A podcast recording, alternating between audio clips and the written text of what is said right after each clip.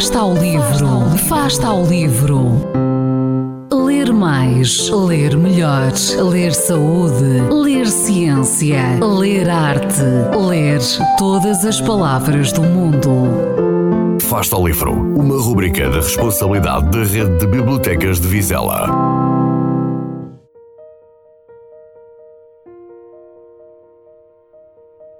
2019 tem a particularidade de ser o ano do centenário do nascimento de dois grandes poetas portugueses, Sofia de Melbreiner e Jorge de Sena. Até o mês de nascimento é coincidente. Jorge de Sena nasceu a 2 de novembro, em Lisboa, e Sofia a 6 do mesmo mês, no Porto, onde passou a infância. A grandiosidade das suas obras e a unanimidade no reconhecimento evitam aqui apresentações esmiuçadas. São considerados dois dos grandes poetas de língua portuguesa e duas figuras centrais da cultura portuguesa do século XX. 2019, a este respeito, principalmente em Portugal e no Brasil, será um ano cheio de iniciativas para comemorar a efeméride reedições, exposições documentais, congressos científicos, espetáculos musicais, etc. No que diz respeito a Sofia, constituiu-se para o efeito uma comissão ad hoc, sediada no Centro Nacional de Cultura, a que ela esteve tão ligada, e construiu-se um lugar digital próprio, centenáriodesofia.com, em que se divulga um programa vasto e vivo está à altura da grandiosidade da escritora. E neste contexto há uma obra cuja leitura se impõe. Falamos da correspondência trocada entre estes dois poetas entre os anos 1959 e 1978. O espólio foi por três vezes editado.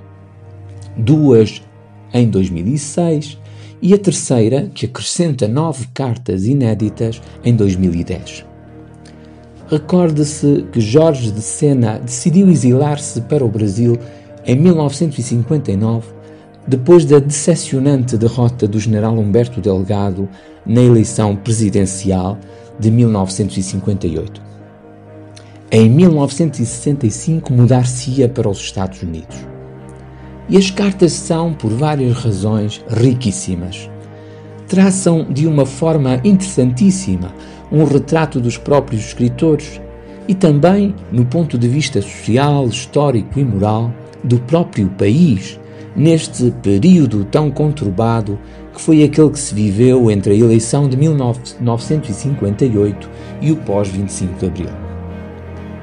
Entre tantos outros pontos de interesse, salientaria aqui apenas três. Como é tão próprio em textos do género epistolar, a correspondência dá-nos a conhecer o mundo íntimo dos poetas. Fica clara a enorme amizade e a conformidade das ideias de Sena e Sofia. Particularmente nas cartas da poetisa, transparece de forma pungente o anseio de conversação, a reflexão sobre a vida, a amizade, os limites do ser humano e as incertezas sobre o seu próprio destino.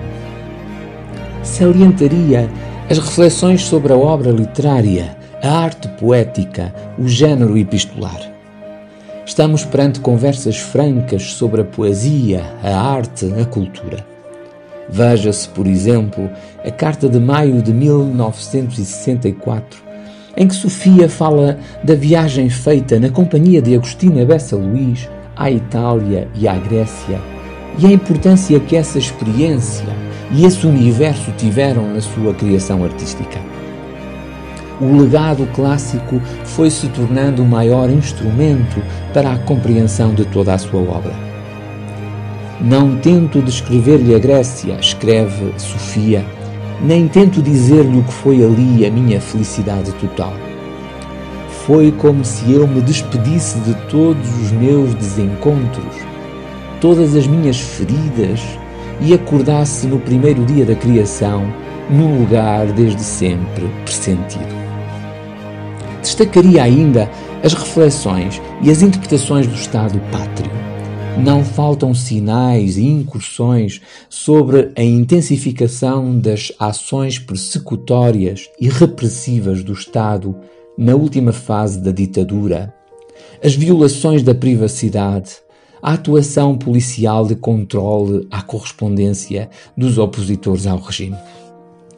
Se isso fosse necessário, poder-se-ia apresentar como argumento para provar a riqueza e a importância destes textos o aproveitamento que Rita Azevedo Gomes deles fez para a realização, em 2016, do filme Correspondências. Reconhecida e premiada, a realização de Rita Azevedo Gomes consegue mostrar bem a fortuna deste espólio, a profunda afinidade entre estes dois grandes poetas e a contínua busca da verdade e da liberdade que motivou as suas vidas.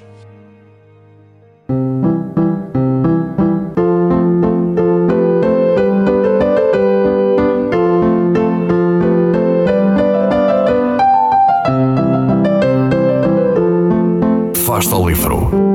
Quem lê nunca está só.